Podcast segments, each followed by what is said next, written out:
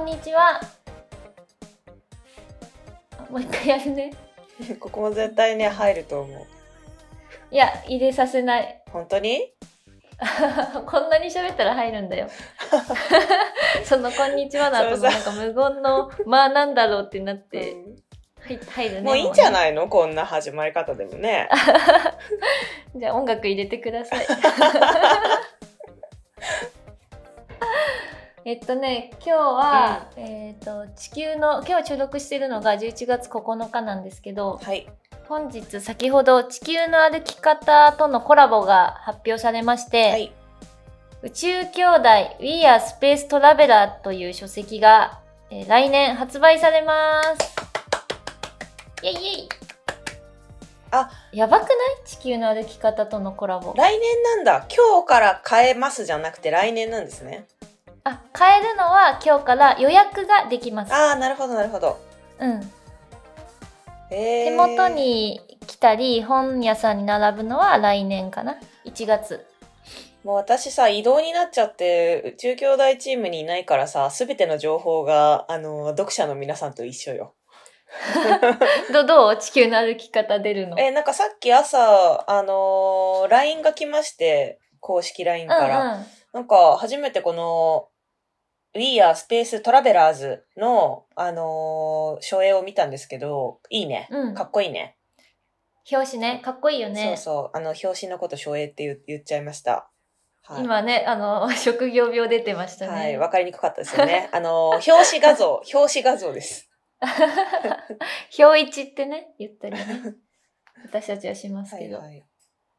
なんか、ワクワクするよね。なんかこれすごくて、ジョジョの奇妙な冒険シリーズが、まあ、地球の歩き方で最初に出て、で、まあ、爆発的ヒットをしたと。うん。で、次になんか、ムーンも出たんだって。出てた、あの、ムーはね、私の歌集が、えっ、と、去年の3月に出たんですけど、あのー発売した時にね、ランキングでね、お隣になってる瞬間がすごい長かったの。ムーと並んでそう、たの。ムーと並んでた。ムーさんにはちょっと買ってなかったんだけど。ムーンもまたね、めっちゃ分厚くて読み応えがある内容なんだけど、はいまあそれはそすごい面白いね、うんムーンの存在が面白いからね。で、次が、あのね、さい多分これ12月かなに発売されて、もう予約開されてるんだけど、ディズニーが出たの。えすごいね。地球の歩き方とディズニーのコラボ。うん。その次が宇宙兄弟。へー。すごくない？宇宙兄弟、でかい。ディズニーの次だよ。ディズニーの次宇宙兄弟っていうのがすごいな。世界の宇宙兄弟だね。まあ、確かにさ、ディズニーランドも世界中にあるし、うんその特集もされてるし、うん宇宙兄弟の場合は、まあ、月とか宇宙ももちろん ISS もだけど、まあ、NASA とか、まあ、ロシアとか、日本もね、うんたくさん宇宙スポットがあるので、まあ、宇宙にまつわる全部を紹介してて、あの、めっちゃおもろいな、いい本だなってもう今、そんな予感ですね。えー、いいね。私もちょっと最初の方だけ打ち合わせ参加させてもらったりしてて、でもその後抜けてしまったのであまり内容を把握してないからめっちゃ楽しみ。面白いよ。あの、なんかマホピーだとちょっと日々とっぽさがあるから、なんか日々とっぽいモデルプランとか用意されてたりとか、キャラ別で、へー。あの、プランが立てられますよと。なんか、その、観光したりする手引きみたいになってるってことですか？中にね、あの、ムッタさん、ムッタさんじゃないわ。ムッ、なんかさんつけちゃった。ムッタプランとか、中にセリカプランとかがあって、そこにこんな人に当てはまるみたいになってて、例えば食べることが何よりも好きとか、うん。で、それはもう食いしん坊プランみたいな感じで用意されてたりしえー、ます、楽しいね。いいよね。早く中身が見たい。あのーすぐ見せますね。宇宙兄弟チームでご活躍してくださってた、ホピさんに。何？なんかちょっと嫌味か？今の。もう 移動しやがってみたいいなニュアンス感じました え、け普通にさ、あの、数ヶ月経つじゃん。1ヶど。月、うん。ただただ寂しさを感じてますよ、私は。私はなんか新しい環境で慣れるべくこう、奮闘してるけど、そうだよね。ありがとうなんか。いつもいたチームの打ち合わせとかにさ、うんマホピー普通にいないからさ、なんかまたバランスが変わって、うん。ちょっと太陽足りないなみいや、今たいな感じ。私さ、そのさ、冗談でさ、その宇宙兄弟チームから太陽がなくなっちゃったねとか言おうと思ったんだけどさ、その冗談で言う前にさ、真面目なトーンで言われたから、封じられたって思った。冗談風に。いやもうガチだからね。一つの太陽がないからさ、もともと月系なのにさ、うん月タイプの感じじゃん。あヤーマンいるな、一人いたあわ。あ、月タイプって、ゆひちゃん確かに月、あ、でもゆひちゃんどう、どうだろうね。あ私さ、マホピーいたら太陽系なのよ。あー、はいはいはい。影響される星なのよ。あ、じゃあ、だとしたらやっぱ私自身で月なのか。輝けない。そうそうそうそう。月がさないよ。太陽いなくなった月って結構辛くない？まあ、いや、でも、でもさ、月は、その、太陽が沈んでる時に登ってきてもさ、すごい輝いてるわけじゃん。だから私がいない世界でもあなたはきらめいて輝いてくれるんじゃないでしょうか。また綺麗に言うな。すごいさ、適当にね、口から出任せにいろんなこと出てきたよね。そうだよ。今すごい早い言葉できらめいて輝いているんじゃないでしょうか。ね、ちょっと重複ししてるなとか思いながら言います。あ そんな感じでね、今日はね、はいあの地球の歩き方のことが嬉しくて話しちゃったけど、あの、この配信されてるのは11月10日、はい。日々人の日です。パフパフパフ、どんどんどんどんどん、ピューピューピューピュこのさ、日々人の日やるよってワハブに言ったらもう、えー最近日々人の誕生日あったじゃん、みたいー。うん、またやるんだって思った。な。もうま、まほっぴーらしいさ。あれだけど、日々との日はまた違うのよ。いや、だってさ、宇宙兄弟こんなにさ、魅力的なさ、キャラクターがいてさ、まだ星化スペシャルやってないのにさ、日々と2回目やるんだみたいな気持ちですよ。星化スペシャルはもう最終回でやろう。最終回ね、そうだね。でもそれは、そうだな。それがしいいわね。いい締め方かもしうれない。ん。じゃあ、いつかね。でね、お便り結構いただきまして、やっぱ日々とはね、人気なんだなっていうのと、うん。また、まほぴとゆひこが、あの、ギリギリでお便り募集してるから手伝わなきゃって思ったね。ありがとう、みんな。いつものね、リスナーさんそう、ギリ。ギリすぎるよね、マジで。もうちょっとさ、なんか、余裕あった方がいいよね。そのすぐ聞いてる人もいるけど、そうじゃない人も多いからね。そうだね、来年のムッタの日とかも募集 ちょっする。と先すぎるだろ。来年のムッタの日って6月でしょ。まだ半年以上あるよ。さすがにみんな忘れるよ。1ヶ月前とかに言えるといいのかでな。それはでも1ヶ月前に企画考えとかないといけないから、うん。そうだね、それを頑張ろうって話か。そうね。で、太陽がいないから月がひ奮闘しなきゃいけないのか、それは。月、奮闘？まあまあまあ、あの、頑張りますね。頑張らなくていいよ、そんなに。な楽しくやろうぜ。ほんじゃあ、12月6日が宇宙兄弟連載16周年目突入するのうで、ん多分うちらのラジオも1周年とかなるかもしれない。え、なん、何月何日から始まったの？このラジオ。ちょっと覚えてないけど、15周年期にやろうみたいな、ちょっと調べようかそうだな。よね。でも確かに、だから、撮ったのは多分12月入ってからだよね。え、そうだったっけ？うん。いや、ななんかあで、すごい初々しくと、たどたどしくやってたと思う。今、怖くて聞き直せないな。12月に確かに投稿されてるね。うん。日出ないんだね。投稿日出ないのか。でもまあ、ええアップしましたみたいなこととかを多分、あの、社内ツールで言ってるから、それを探って記念日にしよじゃあちょっとこの初アップ日が記念日う。うん。でいいですか？いいです。16。12月16日だ。あ、16日？いいじゃん、いいじゃん。うんじゃあその日が、じゃあ宇宙兄弟連載16周年のメッセージと、えーゆひこともほぴの宇宙兄弟ラジオ1周年のメッセージ、うんうんあ、ちょっとついでにくださいって。ぬるっと決まったな。すごい。企画の瞬発力があるな、お主。あの、募集しますね。はい、ぜひ。変えとこ、フォーム。うん。えー、なんか、ある、みんな、でもそんな言いたいことないでしょ、このラジオに対して。え考察届いたぐらいだから、うんそろそろあの、突っ込みたいこととか、うんあ一つ指摘しとくかみたいなのとか出てくるから。そうだね。あーでも考察ね、盛り上がってましたね。よかったですね。考察おもろかった。うん、ありがとうございました。じゃあ、日々との日のお便りでね、たくさんいただいたので、はい。コーナーというか、日々との日コーナーに入っていきたいんですけど、イェイイェイ。募集したのが2つあって、うん。日々とと、まあ、別のキャラクターのやりとりが好き。あなたが好きな、その日々ととのペアの、ペアとその理由を教えてくださいっていうやつと、日々と川柳を募集しました。はい。はい。じゃあ、早速、まほぴさん読んでくださいオッケー。いきます。えー、ラジオネーム、赤りんごさんから。あなたはどんな？初めての方かな？初めての方ですね。うん。なんかリンゴ率高いですよね。肉球も前も、なんか肉肉率高かったし、リンゴ率も高いのかな？まあでもこの人はその、あかりさんって名前が赤りんごになってるとかそういう可能性もあるから、まあちょっとわかんないけどね。あ、そうだね。はいいろんなルーツがありそうな気はしますが。はい。ラジオネーム赤りんごさん。あなたはどんな人ですか？小学生の時、旅館で宇宙兄弟を見つけて、やっと全巻揃えることができた女子高校生です。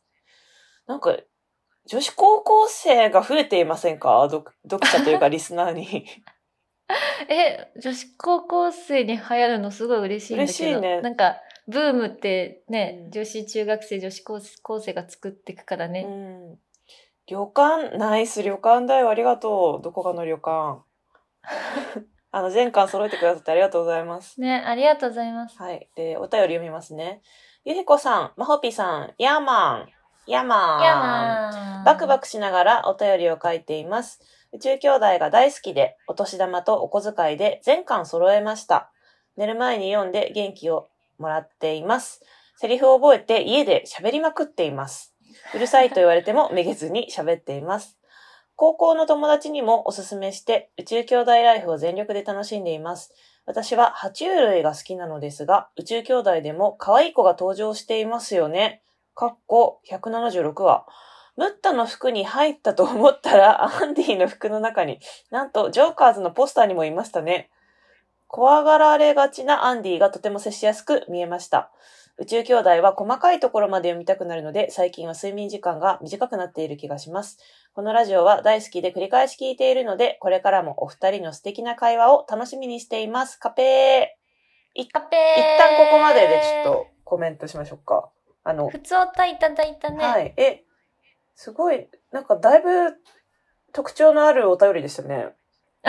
あの、爬虫類が、爬虫類の目線でさ、宇宙兄弟読んだことなかったから、あの、可愛い子が登場していますよね。176話って全然ピンとこなくてさ。これさ、あの、トカゲかカメレオうん。ンなんだけど、私もさ、あの、あれ、トカゲかカメレオンかがよくわかんない。トカゲじゃない？カメレオンってなんか、もうちょっと頭ごつくない？あれって、そう、そうなんだね。うんトカゲちょはっと、絵絵を、うん。ジョーカーズポスターを見て、どっちか見てみようか。はいはい。え爬、虫類好きってさ、よん、アポス、あパグが好きで宇宙兄弟っていうのを聞いたりするけどね。ミッションポスターで検索。え知らなかった。ポスターにいるの？いるよ、肩にね、乗ってた気がする。あ同じ子なんですか？同じ子だと思いますよ。トカゲかな、これ。えー、え、でも、まあ、ミッションポスターにいるのはなんかカメレオンのイメージあるな。トカゲ。あのー、爬虫類に詳しくないから、あれだね、今、うちらは普通の人だったら簡単に答えられることなのかもしれない。まあ、それか、どちらとも取れそうだから、あの、赤リンゴさんも言及していないのかもしれない。あ、そういうこと、うん。もう赤リンゴさんの中だとさ、あの、犬の犬種ぐらいさ、一般的な知識で、うんあの、絶対わかるだろうというので言って、じゃあ私この後概要欄書くときに調べときますあ、了。解です。えー、まあ、まさかこんな視点で見たことがなかったので、で、怖がられがちなアンディがとても接しやすく見えましたって、それ爬虫類パワーなんだっていう。すごい、変わってるよね。しかもさ、あの、寝る前にセリフをさ、だ読んだ後にセリフを覚えて家で喋りまくってますもん結構面白いなとそう思って。だね。すごい、家庭内でも布教しようとしてる赤リンゴさん。、ねそう、名言じゃない場所もさ、うん多分うん、喋ってるでもうる。さいって言われてるんでしょめめげないのすごいね。その勢いでめげずにうん続けてほしい。いやーすごい。でもなんか宇宙兄弟の言葉が自分の中に入ってくるといいことしかない気がする。うん。で、この人最後にやっぱ、こう、ラジオうもん。繰り返し聞いてるというので、うんなんて言うんだろう。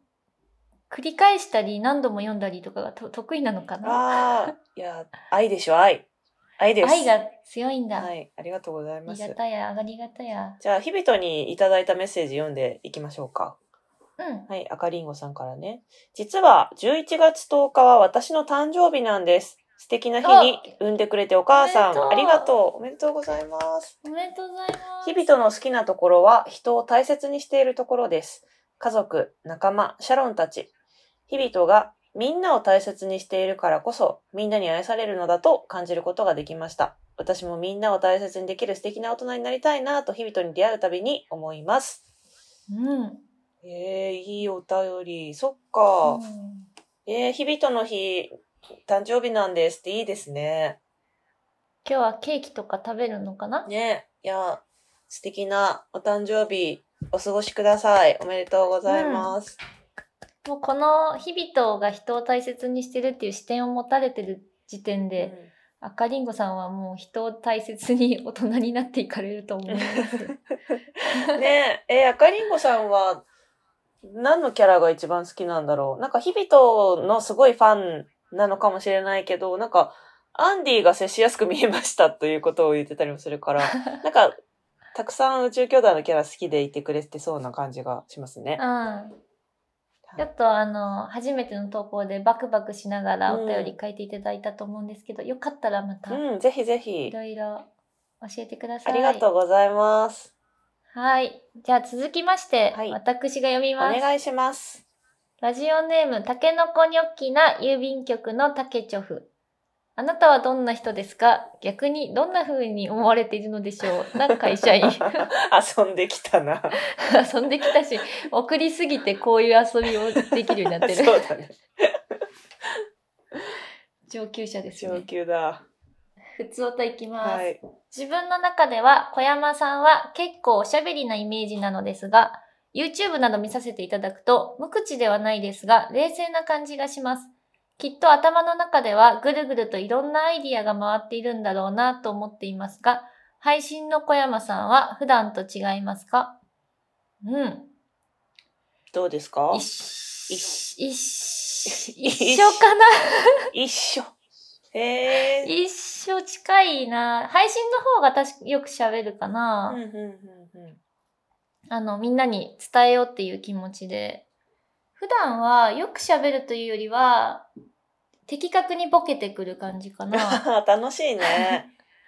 うん。でも、配信でも楽しい感じがすごくあるっていうか、なんだろう、こう、ユーモアがね、ある方だなと思って。まあ、普段あお会いするときはね、打ち合わせだったりとか、うんなんかこう、人の前で何かを伝えるっていうことじゃないから、結構素の部分も出てらっしゃるのかなと思うけど、なんかそこでも結構た、あの、楽しい方のイメージが私もあります。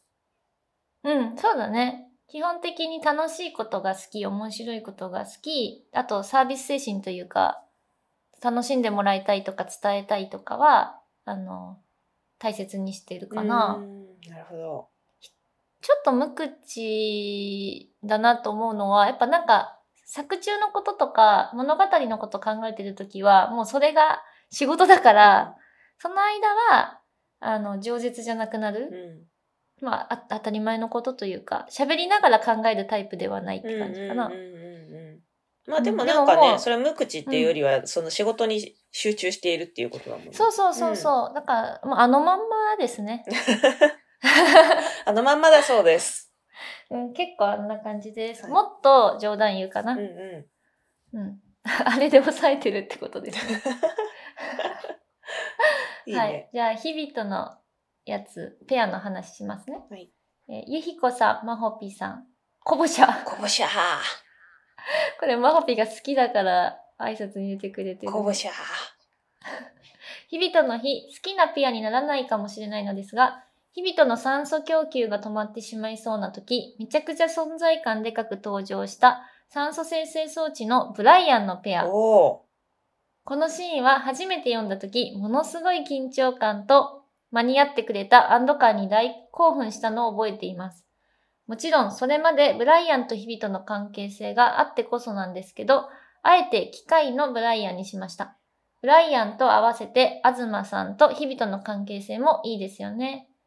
それにしても、こんな豪快な二人に可愛がられる日々とってすごいやつだなと思いますし、日々とと自分が同僚だったら、日々とばっかりって絶対嫉妬してしまうと思います。確かにな 最後セリフ。俺が行く。これでいいだろ、ブライアン。え、これ川柳じゃない？あ、本当だ。ちょっと待って。川柳来てるじゃん。川柳じゃん。ちょっと、川柳警察なってないよ、川柳警察。それがすぐ五七五って思わんのよ。思うのよ、これは川柳です。ちょっともう、後でもう一回取り上げる。今、うん、ちょ、ちょっとはい今の言ったけど、言ったけど、後で、触れまん。せん。触れません。いやー、いいね。フェア出してくるのすごい視点でしたうんね。うん。いいですね。酸素生。成素地はそこ、ほんとドキドキするよね。わかる。いや、このさ、その、タケチョフさんのお便り共感したの、いや、日々と本当になんか偉大なる大先輩に可愛がられてるよね、本当に。うん。で おかしいぐらい、やっぱ人たらしなんだよ。ああ、そうなんだ。すごいね。まあ、ムッタもそうなんだけど、でも、ヒビトとムッタのアプローチちょっとずつ違うけど、どっちも、なんか愛されてるって不思議ですね。うん。なんかほんと可愛がられてるって表現が合うね、日々とってね。うんいや、でも確かに日々とが同僚にいたら、私も、なんかまた日々と好かれてんな、いいなってなりそあーちょっと、マホピ野球ああんましないけど、なんかちょっと大谷翔平くん感があんのかな、日々とってう。。大谷翔平くんはわかりますよ。大谷翔平、え 日々と大谷翔平だと思ったら、それはもう、すごいな。ちょっとあるよね。可愛がられるしさ、大谷くんはいつも自然体だし。大谷くんはもう、異性同性問わず、もうなんか、すべての生き物から好かれてる感じするよね。好かれてる。うんで、あの、休みの日とかもさ、もう寝てるみたいな、うんあの、野球のために寝てるみたいなうんうん感じで、常に、その、自分の好きなことのために整えていくような感じとか、うん日々とと似てるね。ああ、なるほど。日々との解像度が上がった。いやー、この酸素生成装置ブライアンがさ、あの時駆けつけてきたのって、もう一回読んだら忘れられないね。うん。かっこいいんだよな、ブライアン。ねえ、あそこ、ねえ、そのなんか、もうブライアンは亡くなってしまってても、それでもやっぱり、ね、日々とを助けてくれるっていうとこがいいよね。うんそのなんか時間とかを超えて、なんか絆というか気持ちで繋がってる感じがあそこはあって、ね、ミラクルを目撃できるので、すごい楽しいうん。シーンです。ちゃんとさ、また、日々とが再び月に行く時にもさ、宇宙に行く時も、あの、お墓参りするシーンとかも描かれるし、うんなんかやっぱブライアンの存在の大きさ感じますよね。うん。ということで、続きまして、はい。まほっぴお願いします。行きましょう。えー、ラジオネーム、ももりんごさんからのお便りです。私今日りんご担当なのか うん、この調子なで、はい。まあ、あのね、たまたまですけどね。ももりんごさん。あなたはどんな方ですか？冒頭のまほぴさん、ゆひこさんの会話で食べ物の話になると思わず反応してしまう食いしん坊です。食いしん坊女子です。そうね。なんか私がトンテキとか言ったら、ももりんごさんトンテキ作ってなかったっけ？この前。ツイッター、あ、ツイッターじゃない、X で、うん、SNS で。私あのはい。今朝私、あの、朝の7時から散歩してたんだけど、うんうん。大戸屋の前でトンテキの、なんていうのあれ、モデル？えーサンプル？うん。サンプル食品見てたよ。あ、これが。マホビの言ってたトンテキかって、その下にチキンカツの母さん仕立てみたいなやつあってさ、うんうんうんあーでもこっち食べたいな、でもマホッピーの言ってたトンテキもちゃんと食べてから大戸屋スペシャルしたいなとか。考えて大戸屋、やばい。大戸屋スペシャルマジでやるのかな？でもやりそうだよね。これ毎回ちょっとずつ大戸屋の話してたら。そうだよ、やるよ。あのー、マホッピーと私の性格の違い出そうと思ってるから、うん。私は確実に週一大戸屋で積み重ねて、話せるまで持っていこうとしてる。なるほど。私まだちょっと今週音屋行ってないな 行くか、今週どっかで。あとそうそう4日とかですけど、はい。ももりんごさんはさ、食べ物の話になると思わず反応してしまう食いしん坊女子だけど、ももりんごさんの名前読むだけで、うん私たちはもう桃とりんごを思い浮かべいや、てますからそう。ね。桃好きです。リンゴもいいけど、桃が好きです。はい。あの、これからの季節、りんごがより美味しいですからね。ねじゃあお便り読みます。まほぴーさん、ゆひこさん、おはようございます。おはようございます。おはようございます大正解、朝です。ゆひこさんちの鳥の声が入っていないかなと 期待しながら聞いています。最近私は寝る前に一冊、順番に宇宙兄弟を布団に持ち込んで読んで寝ています。今日はこれを書いたら寝るのですが、かっこ、おはようございますと書いておきながら、今は夜、てんてんてん、かっこ閉じ。今日は9巻です。ちょっと日々とかピンチになるところだからドキドキして寝れないかも。お二人は寝る前のルーティーンとかありますか？眠れなかっただろうな。ねえ、ちょうどさっき話してたとこだね。9巻、うん10巻とか、そうだね。うん。えー、ルーティーンね。ルーティーンある、ある？ルーティーン、ルー、なんかね、寝入りがすごいよ、良すぎるのよ、寝つきが。羨ましい。で、あの、もうね、布団に横になって電気消したら、だいたい5分ぐらいで寝てるの。それだけでめっちゃ人生得してるというか、うんあの、コスパいいよ、本当に。でもね、あのね、昨日私、会社で歌会やったんですよ。あのうんうんうん。同僚とね、その、それぞれ短歌持ち寄って、表し合うっていう会をね、初めてやってみたの。で、まあ、歌会って初心者、すごいやっぱ難しいって思ったりとか、緊張したりするから、まあ、歌会こういう風に参加するんだよとか、なんかこういう風に感想言っていくといいよみたいな、まあ、カンペみたいなのも作って、あのー。やってたんだけど、なんかね、我々の同僚たちね、すごい、やっぱ言語化能力に長けているらしく、あのね、短歌、まあ、短歌は確かに初心者っぽい感じのものもあったんだけど、結構短歌自体もうまいし、あのー表がね、表っていうのはこの短歌はこういう歌だと思いました。こういうところが魅力だと思いますって言い合うんだけど、その表がね、なんか死ぬほど上手かったのみんな。そうなんだ。そう、私いろんな歌変えてたことあるけど、なんだろう、まあなんか初対面の人たちでやるからっていうことが多いのもあるんだけど、やっぱり結構言葉に詰まったりとか、なかなか感想が出てこない、まあ遠慮しちゃってとかもあるんだけど、出てこないから、まあ司会が結構それを促していくみたいな感じで、私も今回司会やってたから、なんかそんな感じかなと思って構えてたんだけど、なんかそう、挙手してから喋ってねって言ってるのに、みんな途中からもう挙手しなくなるぐらいガーって喋り出して、この歌はここがすごいみたいな話をルールをね。そう。で、なんか、4時間やったの、昨日。やばいねそう、。7時から始めてさ、終わったら11時だったんだよ。夜の。で、だから、結構それでもう大興奮して、私も、やっぱり、あの、夜にそういう言葉を扱うことをすると結構ね、うんうんうん眠れなくなるタイプで、昨日アドレナリンは、出たんだね。めちゃめちゃ出て、だから、家帰ってもすごい、寝る、寝つき悪かったね。だから1時過ぎちゃって、昨日はでも10分15分ぐらいかかっちゃったかもね。いやいやいやいや、短い。今の話やと、あんま寝れなかったみたいな話かと思ったら、寝てますわ、それはうん。でもその寝る前にすごいやっぱ興奮してると、睡眠の質は浅い気がする。良くない気うん、がする。そうだね。寝る前に画面とか見るのと一緒な感じで。まあでも、そうね、寝る前のルーティン、私、夜やっぱりすぐ寝つけるようにしたいので、ルーティンってわけじゃないけど、寝る2時間前に風呂に絶対入って、湯船に浸かって。で、そこで、最近は、なんか読書とかしてるかな。あの、文庫本持ち込んで、読んだり、まああと、寝る前は、ポケモンスリープやってます。ポケモンスリープってどう何するの？ポケモンスリープはなんか、カビゴンを育てるゲームなんだけど、うん。なんか、寝るときにポケモンスリープをセットして寝ると、その睡眠の時間を測ってくれて、その時間とか、まああとは、ポケモンのレベルとかで経験値がもらえて、その経験値でどんどんどんどんカビゴンを育てるみたいな。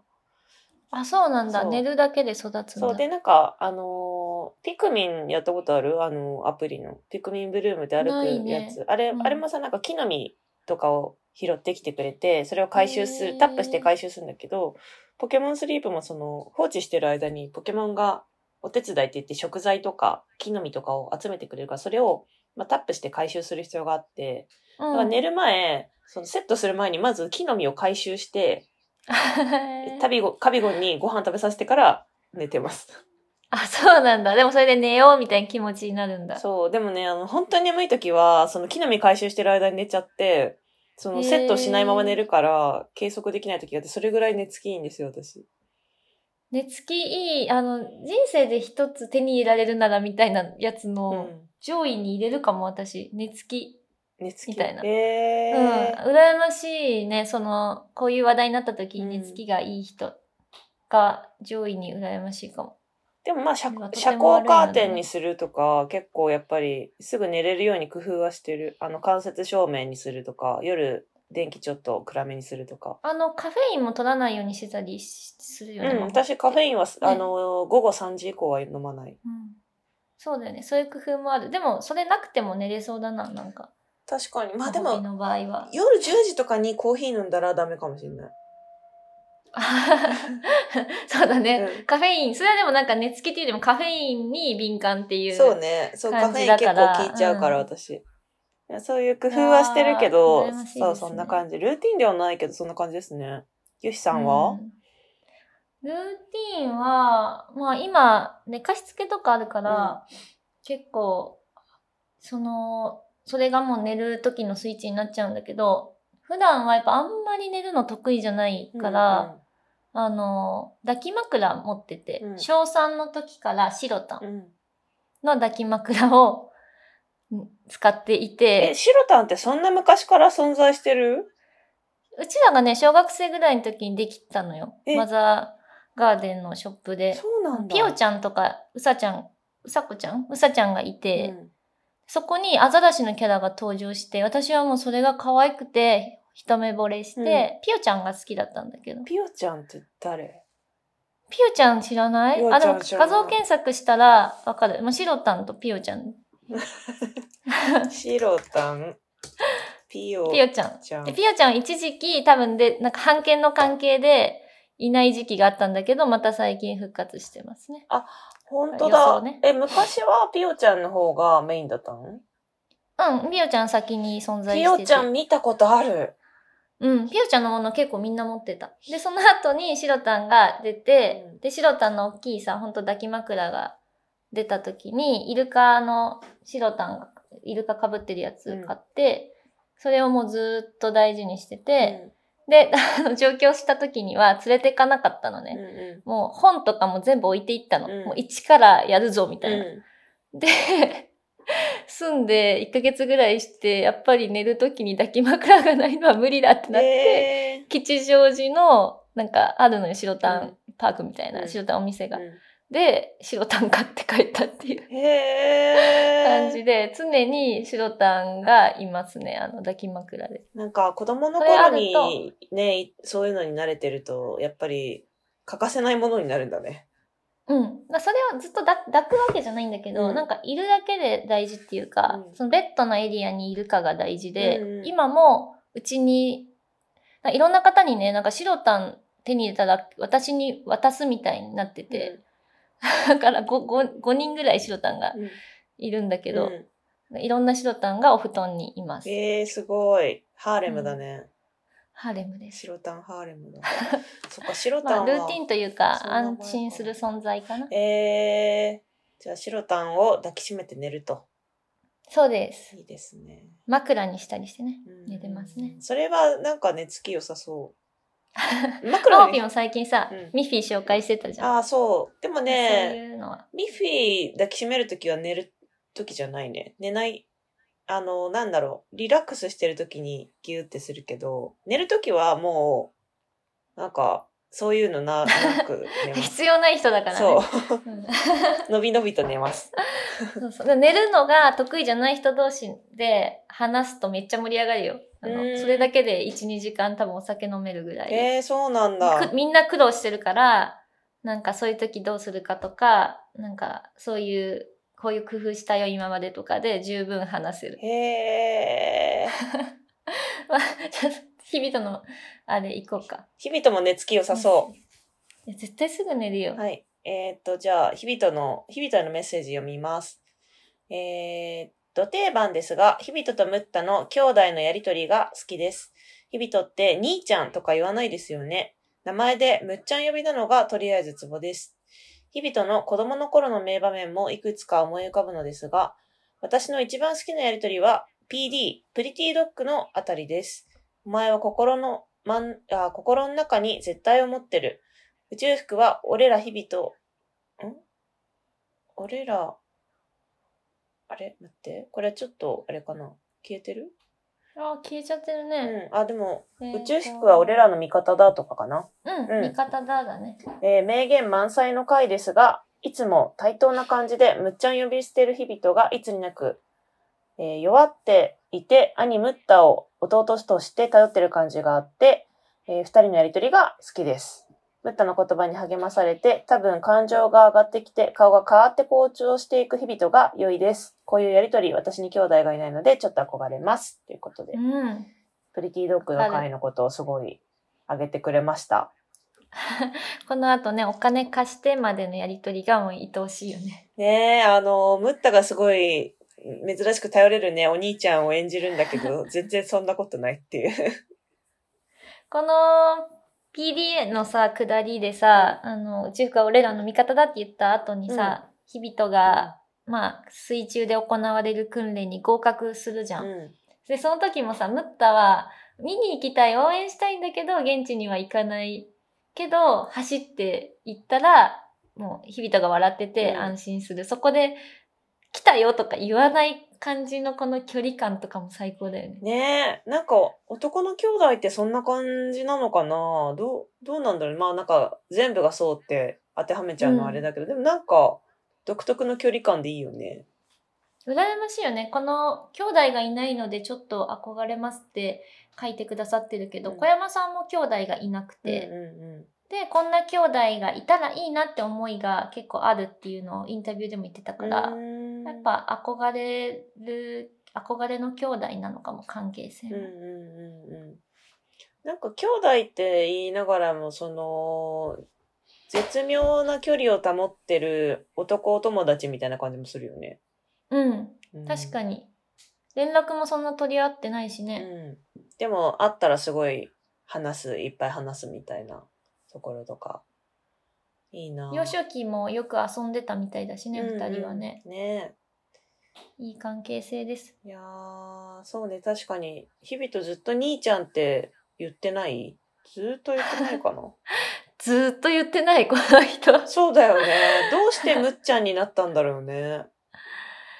え、最初からでも、いるよね、そういう兄弟。あの、うん名前で呼び合う兄弟。うん、だから、あれかな、あの、母親、父親がむ、むっちゃんとか言ってるのを真似していくみたいなパターンかな。うん、そうなんじゃない？それかやっぱお兄ちゃんお兄ちゃんしてない関係性だったのかもね、早くに。うんうんうんいいよね、それ。うん。ね、でも、あれだね、ムッタはさ、兄ちゃんって呼ばせたがってた時期ありそうだよね。ありそう。何回か仕掛けてそうだよね。うんでも、ちょっと諦めてそうわ、そのお便りとか小山さんにしたらおもろいだろうう。な。うん過去をムッタは、あの、ムッタって兄ちゃんとか呼ばれたがりそうな印象がありますが、あの日々とが兄ちゃんって言言ってた時代だったり言わせようとしたことはあったんですか？とか聞いてみたい。うんうんね、聞いてみたい。ちょっと機会があればぜひ、お願いします。聞きたいっすね。うん続きまして、じゃあ行きますか。はい、お願いします。はい。やしゃまるさんからです。はいラジオネームをリスペクトの意を込めて、ヤシャチョフにしたものの、言いづらいとのご指摘を受け、速攻で元に戻したおっさんです。ありがとうございます。日々とと〇〇のやりとりが好きの投稿です。私は日々ととイヴァン・トルストイを推します。日々とを半ば強引に飲みに連れ出したり、パニック障害克服のためコスプレ衣装を着るシーンのやりとり全般が好きです。具体的には、日々とが、じゃあ俺は何をどうすりゃいいんだよ。いいってんだよ。イヴァンが、まずは私と酒を飲めとか、イヴァンが楽しみながら克服しようではないか、パニック障害など。と言ったら、日々とが、よしやってやるあたりのところです。イヴァンはパニック障害になり、塞ぎ込んでた日々とをなんやかんや言いながらも支え、背中を押してくれた人で、日々とは最初そんなイヴァンを煙たがってたところがあったけど、対話していく中で彼の優しさに気づいたんじゃないかと思いました。イヴァンの大事なのはできるという経験を得ることって言葉は日々とにも刺さったと思うし、私にもぐさぐさ刺さりました。う。うんん。大事なのはできるという経験を得ること。本当にそ 刺さった。う。うん刺さったぞ、ぐさぐさ今。本当にそう。今、今ぐさぐさ刺さった。本当にそうです。本当にそうしか言えない人間と化した。大事なのはできるという経験を得ること。本当にそうです。いや、本当にそうですね、でもこれはうんね。ねすごい実感するタイミングいっぱいあるわ。いやできるという経験を得ることがさ、本当に何をするにも大事だよね。うん。そう、だから、私はあの、宇宙兄弟チームに来る前、あの、三田則房先生の漫画の担当とかもやってたんですけど、なんか、その、三田先生はドラゴン桜を書いてる漫画家さんで、あの、ドラゴン桜の中でね、なんか、二重目標とか習慣化みたいな話とかがすごい出てきて、うん。二重目標ってなんか、絶対にクリアできる、あのー、ハードルのものすごく低い目標と、理想の目標の二つを掲げて、そのちっちゃい目標クリアできたら、OK にしようみたいな考え方なんですけどなんか私すごいやっぱり理想が高いから、自分に対してもどんどんハードル上げちゃうところがあって、あ、でも確かにやる気ない時とか体調悪い時とかあっても、あの、何かやるって大事なんだな、ちっちゃく始めるとか続けるって大事だなって思うようになって、なんかそこから本当に、あの、ちっちゃいことをね、自分に課すようになったので、うん、あの、だから最近、その、えっと、会社の仕事する前に短歌書いたり、文章書いたりとかもしてるんですけど、なんかそれも5分やれたら OK ぐらいなことにしたり、なんか本当に何何が作れなくても、なんか誰かの歌集を読もうとか、なんか本当に、あの、やる気なくてもできることを1個決めてて、まあ、それをやるうん、そそれを毎日ちょっとずつやっていくってすると、あのなんだろう、すごい1時間2時間とか集中できなくても、あ、でも今日もちょっと前進したな、みたいな、なんかやれてるな、みたいな感覚を持つので、だからその、今、イヴァンがね、言ってる大事なのはできるという経験を得ることっていうのは、すごくわかるなと思って、ちっちゃくてもできるって思ってると、やっぱりだんだん大きいことにチャレンジできるなっていうのをすごく思ってます。マホピのはさ、こう大事なのはできるという経験を得ることっていうのを実際できるということを積み重ねていて、さらに言葉が実、この言葉が実感するっていう、うんめっちゃいいループの話でしたね。ありがとうございます。実践もしててのさぐさぐさざさ刺さりだ。そう、本当にそうしかさっき言ってなかったから、ちょっとちゃんと説明した。本当にそうに込められた意味とはで、そうそうそう。今、真面目に、突然真面目になることでおなじみ、マホピです。あなたはどんな人ですか、ライム。突然おなじみ、おなじみ。はい。イヴァンはさ、やっぱ伝説の宇宙飛行士って、伝説って言い方だったか、え英雄うん。って言われてるからさ、ロシアで。言うと日本だと若田光一さんみたいな立ち位置の人で、やっぱり、その、誰に何を伝えたらいいかとかで、多分変えたりもしてると思うんだようん。ね。もうそれくらいの実力があるから、日々と接した時に、日々には絶対こういうコミュニケーションがいいって思ってやってると思うから、そこも踏まえてかっこいいうん。うんこの、イヴァンが、イヴァンだったからこそ、言うと NASA では、あの、上官とかが諦めたわけじゃん、日々のことを。うんだけど、まあ、ロシアではイヴァンという人が信じてくれたから、できたっていうのがいいよね。本当に。いいよね。なんか、日々のことをさ、助けてくれる人がさ、いろんな国にさ、いてすごいよね。そうじゃん。だってブライアンでしょ？で、東さんでしょ、うイヴァンにも可愛がられてんじゃん。そうね。本当に。すごい、ヒート。え、ゆひこはさ、同僚に日々と言ったらどんな感情を抱きそえ、どの立場？上司？う同僚。友達？あー、えーっとね、あ、嫉妬はしないかななんか、嬉しいと思う。なんか、あ私結構さ、仕事、ストイック系じあ。ゃん。うん。やりだしたら。うんで、同僚にストイックな人間を探すのが難しくて、コルクが、あ、コルクって自分の会社が、ストイックな人が多いところが好きなのよ。うんうんうんうん。で、だからそういう人と働く方がす好きというか、うんあの、なんて言うんだろう。サクサク仕事できるから、うん日々とみたいなタイプいるとめっちゃ喜ぶと思ああ、やっぱその道のプロだし、意識としてもやっぱり真剣だしみたいなところう。そうそうがあるよね。そうそう。真剣な人が好きかな。うんうんそうそう。ちょっとき厳しいところがあるから日々とさ、多分仕事早いよね。ちょっと雑だけど早いだろ多うね。分早いと思う。なんか先延ばしあんましなそうだな。なんか興味ないことだったら、えーとかって言ってやんなそうなんだけど、でも宇宙飛行士っていう仕事は多分本当に好きなことだから、なんか関連する訓練とかも全部どんどんどんどんパスしていきそうん。実際ロシアでさ、あの、再、再度訓練始めた時にさ、周りがびっくりしてたもんね。うん日々とが何でもできちゃうから。う。ねえ。しかもね、ニコニコしながら働くの。これ一番大事です。いや、わかる。そうだね。ほんとそれ。私はヘラヘラしながらうん真剣に働きたいかうら、んあそうニコニコしてるってすごい嬉しい。わかる。こ恋、恋するかもしれんぞ、これは。待って、まさ、た恋。最初はさ、日々とのこと苦手だったって言ってた人がさ、その日々との魅力語ってるうちに、あれ？好きかもってなってくる面白すぎるよ。日々となんで実際そばにいたらすぐ恋しちゃうよ。ねえ、そうだね。そうですようん。いやあとね、やしゃまるさん、そのまんま、あの、もう一通くれてて、はい。読んでもいいですか？お願いします。あなたはどんな人ですか？えー、ナンバー29の回のエンディングのリバーブス、リバーブ川柳に小室氏の編集能力の高さを感じているおっさんです。これ、マホピ聞いてないかな？聞いてない。なんかね、29の終わりにマホピが川柳言ったんよ。うん。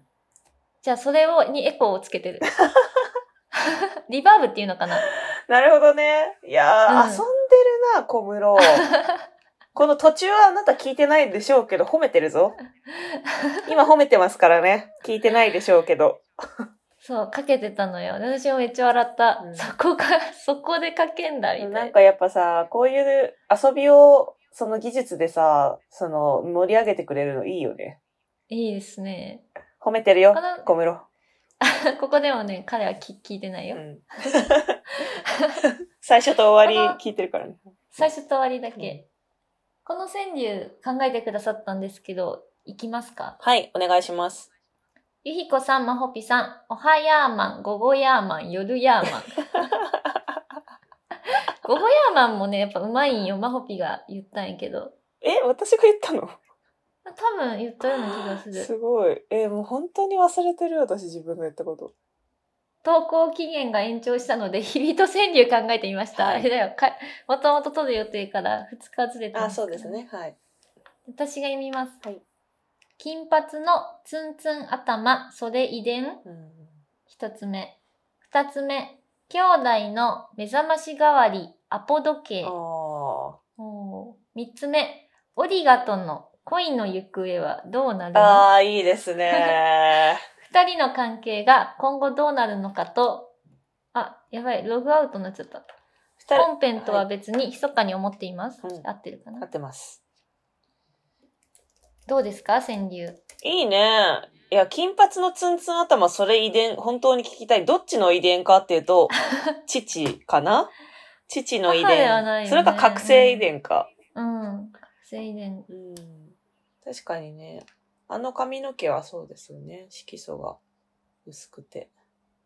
兄弟の目覚まし代わりアポ時計もなんかすごいううまいって思ったアポが、ね、起こしてくれるわけでしょ、うん、ワンワン、ワンワンって。それ読もうと思ったのも面白いというかいや、これさ、すごい、あのー、宇宙兄弟アカウントで投稿されてるの想像できた。アポのあ吠えてる画像と一緒に。ここれはマホピさんの中で岡本真帆さんの中で採用でよろしいですか？なんで今フルネームで言ったの？歌人の分分人出してもらうと川柳ですからね。あんま関係ないですよ、歌人はねそ。うだそうだまあいいんですけどね。はいはいはい。これ実際に宇宙兄弟公式サイトに行きますねお、素晴らしい。でも金髪のツンツン頭、それ遺伝もいいね。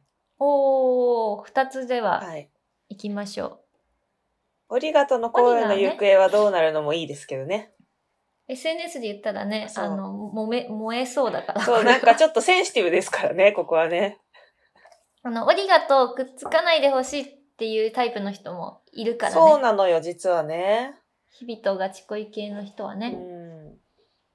この流れで、あの、先ほどの、いえっ、と、郵便局のタケチョフのはい。読みましょうか、私が川。柳も。はい。はい。えー、竹チョフさん。俺が行く。これでいいだろ、ブライアン。さっき私、俺読んじゃったね。かっこいいなこれも日々とがブライアンに言う言ってるようなうんところだよね。ね。あ、これ、俺が行くっていうのはさ、私、最新刊もだいぶイメージしたんだけど、どうなんだろう。いろんな、過去のシーンでも、あったっああ、そういうこと、けうん。あの、最新刊で、あ、日々とがいや、でも、この俺が行くはあれか、その、クリエイターに助けに行くときか。ちょっと待って、この人消火器の時も、消火器じゃないわ。火災をさ、うん。消火する時も俺が言ってるから、ちょっと待って、この人俺が行きまくってんいや、だよ。そうそう。だからもう、俺が行くで、私真っ先に想像したのは、その、消火器。あ、消火器のとこだったの？そうそうそあ、そうなんだう。。うん。だからなんか、消火器のところって想像しても、なんか、ブライアンがずっと見守ってくれてるみたいな感じの解釈になっていいなと思った。これ実際にあるセリフじゃないもんね、多うん分ね。う確かに、日々とらしいね、めちゃくちゃこのテそうそうそうキスト。ん。うん。これも行きますか？公式。いいですね。いい画像があればあ、で、画像とセットで使えそうだったら、ちょっと採用させいいてい。ただきます。いや、川柳がね、うん今合計この4つが届いたんだけど、はいあの、いつも以上のさうん、バーって来なかったのよ。はいはい私はもう緊張してるんじゃないかなと思って。なんで？川柳だけど、やっぱマホピに、ちょっと見て、マホピがコメントするっていうので、ちょっとハードル感じてんのかそんなハードルななんてないでしょ。適当に言ったらいいのよ。こんなのね、ノリで。大事なのはできるという経験を得ること。そうです、そうです。これ言ってくまあか。ここもちょっとエコーかけてくんないかな。だから気軽にね、あの、送ってくださいっていうね。なんか今後も川柳募集するので、ぜひぜひ。はい。いつでも。続きまして、うん。じゃあマホピに読んでもらおうかな。はーい。ラジオネーム、はにゃさんからのお便りです。えー、まず普通のお便り。あかん、もう間に合わへんかな。あ、私だったこれもあしかして。かん、もう間に合わへんかな。ゆいこさん、まほぴさん、わっしょいです。ごめん、ちょっと待って。今の最初のとこもだけさ、やってもらっていい？本番のやつ。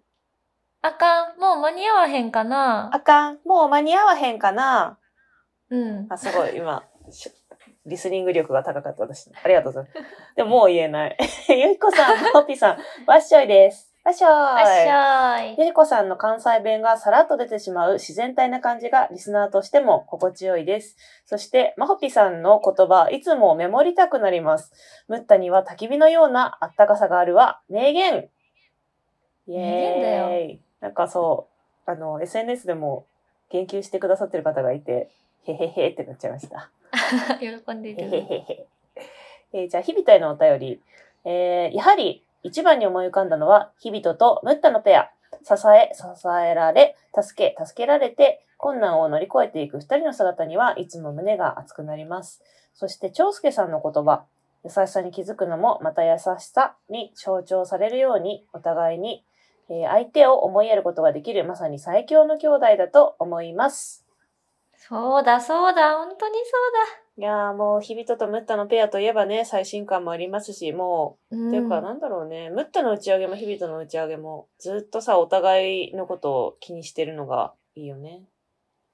そうだね。あの二人ね、うんずっとね、むっちゃんはむっちゃんのこと気に、んむっちゃんは日々とのこと気にして、日々とはあれ？ちょっと待って、わかるができた。合ってる合ってアる。大丈夫だよ。出てるな。大大丈夫だよ。あの、ムッタがさ、宇宙に行くとき、なんかロケットの中で子供の頃日々とと殴り合った時のことをさ、思い出すシーンうんがうん。あるんだけど、なんかあそこすごい好きなんだよね、私。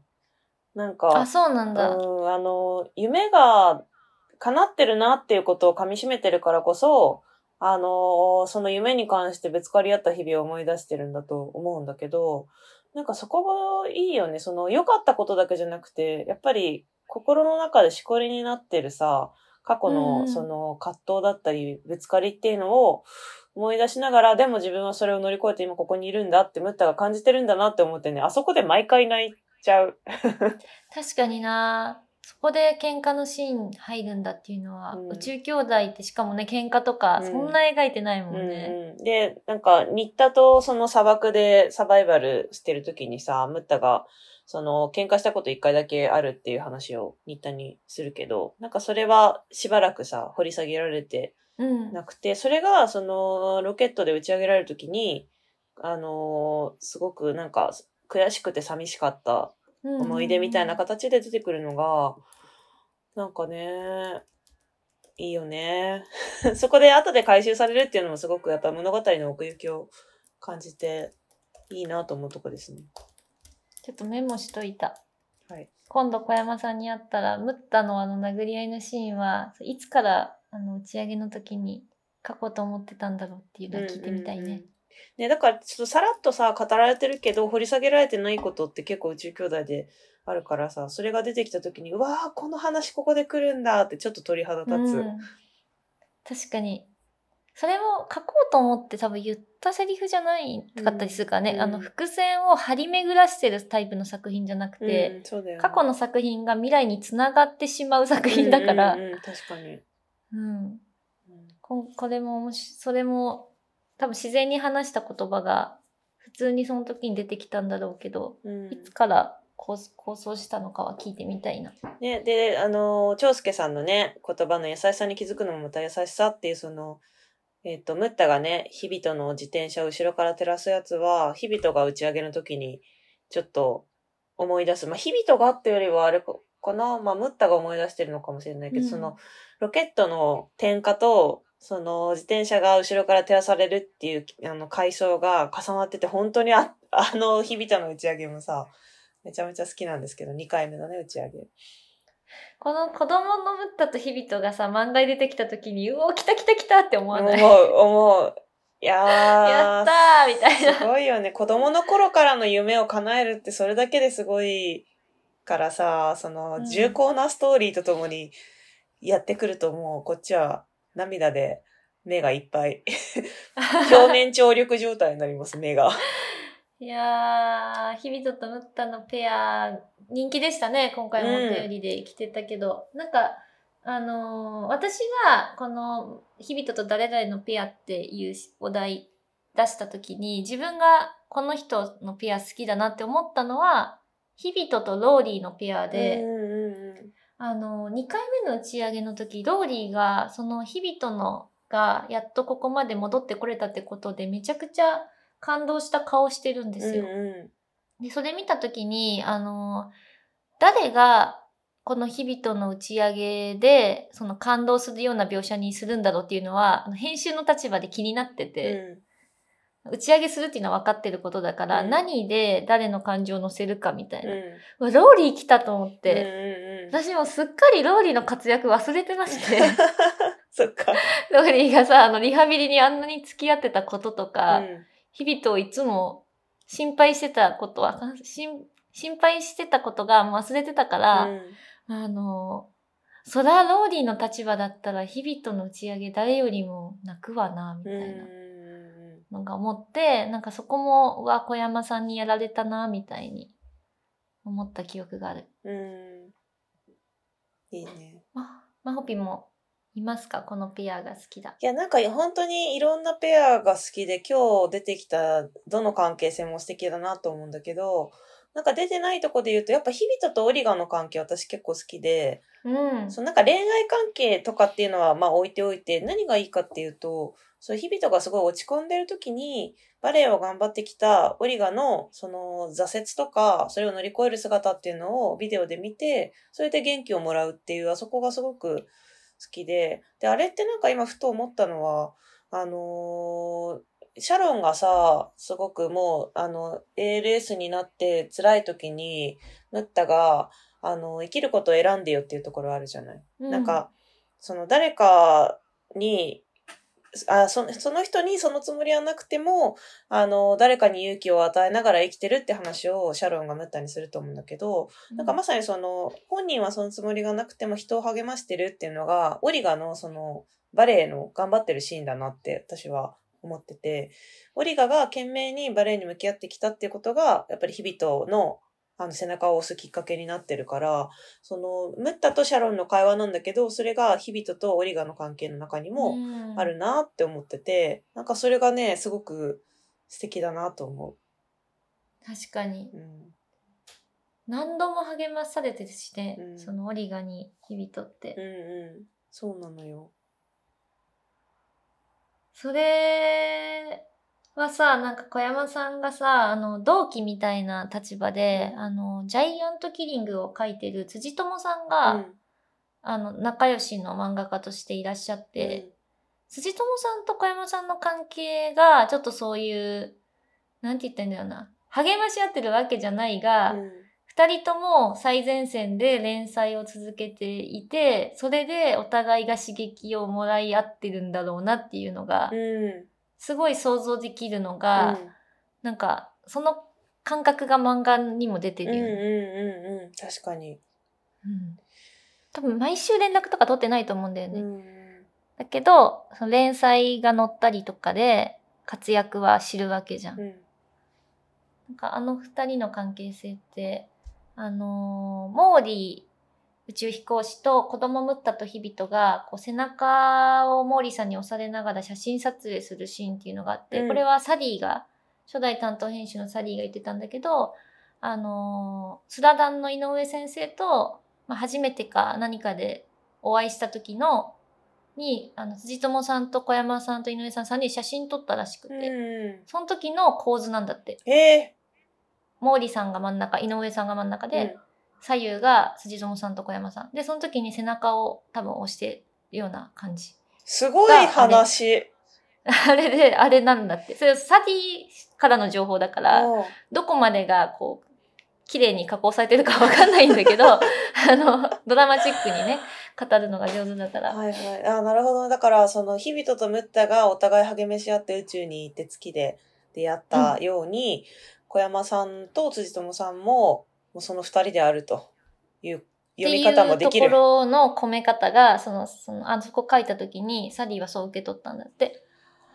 はあ、いい話。ちょっともうそ今の日何にもできなくなっちゃうぐらい好きだわ、今の話。そう。で、でもそれ多分何かで言ってるはずだから、うん多分調べ出てくるかもしれないけど、なんかその、励まし合い方がダイレクトじゃなくていいんだなっていうのがね、まあ、ホッピーが今言った話で思い出した。うん、うんなるほど。いやー、ちょっと今は井上先生のファンの人たちにも聞いてほしい話でしたね。ここだけ聞くことはないと思うんですけど。いや、なんかそれ、ジャイキリでも似たようなのがね、あるみたいな話当時してたような気もするんだえー、まあ、それはちょっとそうなんだ不確。定なんで、うん私ジャイキリも大好きでずっと最新話追いかけてるんで皆さん宇宙兄弟好きな人はジャイキリも読んでくださいはい。ゆきこからのおはい願いでした。そんな感じですかね今日の日々とスペシャルは、はい、ありがとうございます。もうな、なんか、1時間超えが当たり前になってきたね、だいぶ。お便り今日5通読んだからね、うんあもしかしたら Spotify の方にも来てるかもしれないんで最後ちょっと確認しますはーい。いや、でもなんかね、で同世代の別ジャンルの人に励まされるのはすごい私も分かって、最近漫画家のね、大城小蟹さんっていう、うん。あの、海辺のストーブっていう短編集出されてる方とか、あと、えっ、と、作家で、まあ、歌人でもある小原晩さんっていう、あのーここで唐揚げ弁当を食べないでくださいっていう、えー自費出版のエッセイがすごい話題になった方。なんかそれぞれの方のトークイベントに対談相手として私呼んでもらってお話ししてくる機会が続けてあったんですけど、やっぱりね、すごい刺激もらえますね、同じ世代の、あの、これから頑張っていくぞっていう。まあもうすでにね、うんお二人ともすごくご活躍されてる方なので、あの、これからっていうかもうもうすでに波に乗ってるんですけど、なんかね、やっぱり同じ歌人同士で話す話も面白いし、まあお二人ともね、短歌も実はやってるって共通点はあるけど。そなんかメインの表現媒体を漫画とかエッセイとか小説って選ばれてる人と話すのって、なんか共通してる部分はやっぱりマインドのところであったりするので、なんかその表現の違いはあれと結構そういう会話するのが自分にとって刺激になるので、今の話聞いてていいなそういうのって思いました。へえ。実体験がうんぐさぐさ刺さりまくってるワンはい、オピだねそう、そうなのよ。ちょっと、はい、脱線しましたけど。はい。ちょっと一件届いてたので読みますね。はいえー宇宙ネーム、はやしプランシーさん。えーペア、好きなペアは、頑張る日々と心配するローリーです。ドラえもんのジャイアンとスネ夫、ちびまる子ちゃんの、だいぶ隠してくれてるんだけど、うんちびまる子ちゃんだから読めちゃう。丸がね、記号の丸になってるね。そうそうそう。ドラえもんだから、うん A、アルファベット。ドラえもんか。ドラえもんのジャイアンとスネ夫、ちびまる子ちゃんの長澤くんと藤木くんに見えるのは自分だけな気がする。うん。やっぱ作品で面白いよね。関係性を読み解くっていうのは。うんジャイアンとスネ夫も読み解いたらめっちゃ面白いもんな。そうね、あの二人の関係、いびつだよね、だいぶね。昔は結構ああいうもんだ、強いものがいて、うんそれについていくものがいるみたいな結構自然に受け入れてたけど、大人になって読み解くともういびつすぎて、ね。長澤くんと藤木くんはまたちょっと、ちこの二人とは違った面白さがあるな。うん。うんあのー今それで思い出したのが、二次創作なんですけど、二次創作で、ドラえもんのね、二次創作で、のびこちゃんっていう漫画があるんですよ。へーなんか。ね、2013年ぐらいのすごい前の作品かな。もうほん、あの、本人の方が、ご本人、作者ご本人が書いたんじゃなくて二次創作で、多分ね、うんのびこちゃんで検索すると出るんですけど、うん。これがなんか、のび太が実は女の子で、その中学に進学することで、あのー女の子であることを隠すのをやめて、まあなんかスカート履いたりして、生きていくって話なんですけど、なんかこれのね、のび太と出来すぎくんの関係、すごいいいです。ちょっとだいぶぼかしてるからあれだけど、いそうだね。ちょっと見てみないとわかんない。はい。ま公式がどう捉えてるかまでは発表されてあ、ない。そう、そうなんです。まあただ、うんあの、二次創作としてあるっていうだけなんで、うんうんうんこれぐらいのことにしておきます。はいそうしましょう。はい。二次創作はね、その作家さんによって受け取り方が違うから、大歓迎な人もいたら、あの、なかなか読むのは難しいですっていう立ち位置の人もいて。ね、そう、いろいろなので、うんまあ、あの、今のは私の個人の感想なんですけど、興味持った方はちょっと見てもらえたらと思います。見たらはい。なーっていうね。OK でやんす。そんな感じの日々とスペシャルでした。はい日々とはでも当分、あれだよ。こんなにね、短いスパンであったけど、当分日々とスペシャル系はないので。シュートスペシャル系はい。ないってどういうこと？だから多分次会えるのは9月17日。あ、日々とについての、あの、特集会は。一旦うん落ち着いたでっていうことですね。そうですね。はい。多分ね、セリカとかの誕生日が2月にあったら、セリカさんとかは特集するかな、多分ね。うんうんうん。なるほど。これ絶対特集してっていうのがあったらお便りくださいね。確かに、この人を振り下げて星ほしい。かスペシャル、星かスペシャルはあれでしょ？最終回でやるんでしょ？最終回でやる。やる、やるのかな？耐えきれなくて途中でやりそううん。うん。ね。はい。はい。では、じゃあ、カラッとエビ天が上がったところで そうやって締めるんだ。しかもさ、冒頭から一回も天ぷら系の話題してない。してない。まあ、トン的の話はしたけどね、今回。じゃあ、今日はあの最後ほにゃほにゃとかしないからね、もう小室さんが、はい。なんか最後喋ってやって言い出すぐらいで終わりますわ。え、どういうこと？小室さんがこのラジオの音源提出したら、最後なんか喋ってほしかったなってコメント来るだろうってことです。あ、じゃあ喋んないよってことね。そう、喋んないよ。スパって終わるよって。毎回小室さんが喜ぶことはしません。してあげなよ。いいじゃん、してあげたって。今日はしない それでは次回もお楽しみに。せーの。にゃんぼカー